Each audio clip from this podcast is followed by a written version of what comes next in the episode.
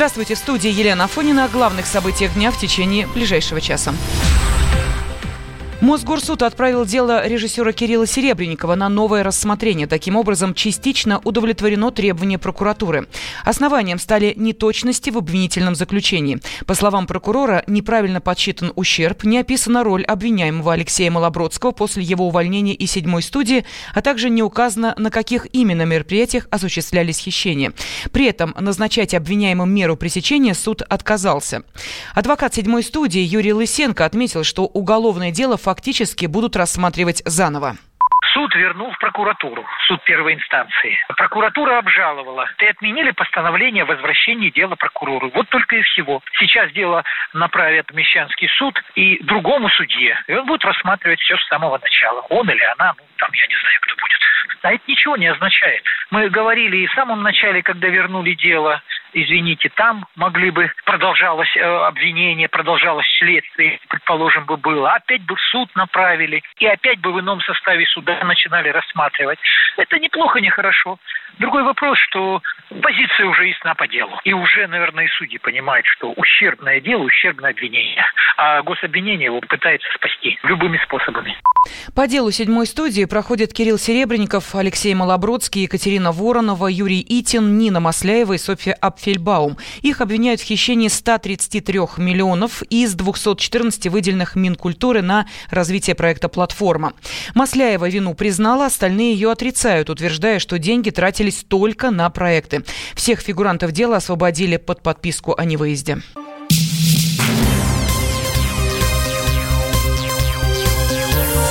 Темы дня студии Елена Фонина. Москва и Анкара договорились о расчетах в национальных валютах. Такое соглашение подписали Министерство финансов России и Турции.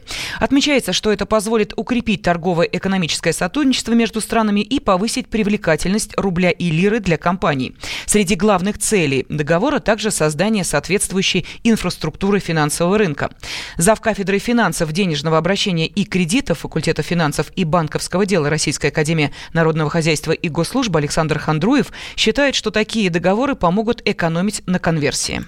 Это совершенно нормально рассчитывать в ценных валютах. Э, во-первых, на конверсии надо тратить средства американские доллары или другие валюты. Это удобнее. Это означает, что турецкие, азийские банки будут открывать корреспондентские счета друг друга. Вот. Это будет содействовать улучшению э, экономических и финансовых и торговых связей. Шаг э, положительный. Это говорит о том, что происходит э, углубление экономических связей между странами. Не нужно делать лишнюю транзакцию валюты в доллар, потом рассчитываться. Конечно, есть и политический момент, да, но главное это всегда экономическая целесообразность. Понимаете, для участников э, торгового, в частности, обмена, да, для инвесторов все то, что позволяет им экономить средства, это выгоднее. Главное, чтобы здесь были э, решены вопросы, связанные с э, волатильностью обменных курсов, потому что надо обязательно, чтобы развивался срочный рынок и в Турции, и в России. Я думаю, что это все будет делаться, потому что без хеджирования, в общем-то, сейчас трудно избежать валютных рисков. Работа над переходом на расчет нацвалюте между Москвой и Анкарой началась еще в конце 2016-го. Тогда президент Турции Реджеп Тейп Эрдоган объяснил необходимость такой меры тем, что Анкарой пытаются манипулировать с помощью курса валют. В апреле этого года турецкий лидер выразил надежду на скорейший переход к расчету в нацвалютах и пообещал обеспечить российских предпринимателей всевозможными послаблениями. Новым главой ФСИНа стал Александр Калашников. Ранее он занимал пост начальника управления ФСБ по Красноярскому краю. Владимир Путин уже подписал указ о его назначении на новую должность. Заместитель председателя общественной наблюдательной комиссии Москвы Ева Меркачева выразила надежду, что новый руководитель ФСИНа найдет общий язык с правозащитниками. Лично ни я, ни мои коллеги с ним никогда не общались. Более того, я не помню, чтобы он садился за стол на каком-нибудь мероприятии с правозащитниками. Поэтому мы будем в первую очередь, конечно же, просить о таких встречах, чтобы их было много.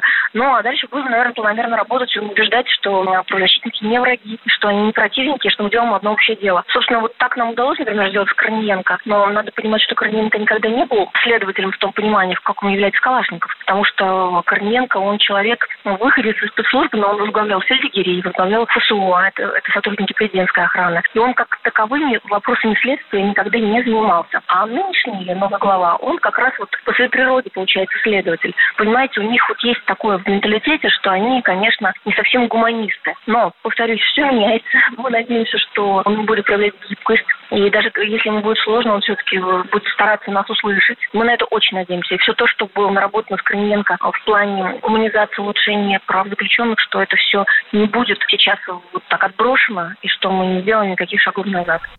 Владимир Путин отправил в отставку предыдущего главу ФСИН Геннадия Корниенко 3 октября. В сентябре бывшему чиновнику исполнилось 65 лет, предельный возраст для госслужбы. Он руководил службой исполнения наказаний с 2012 года.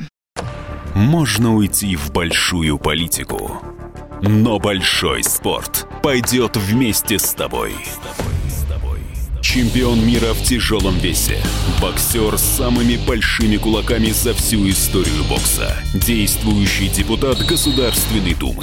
А теперь еще и ведущий радио «Комсомольская правда». Николай Валуев в авторской программе «Большой спорт». По средам в 10 вечера по Москве.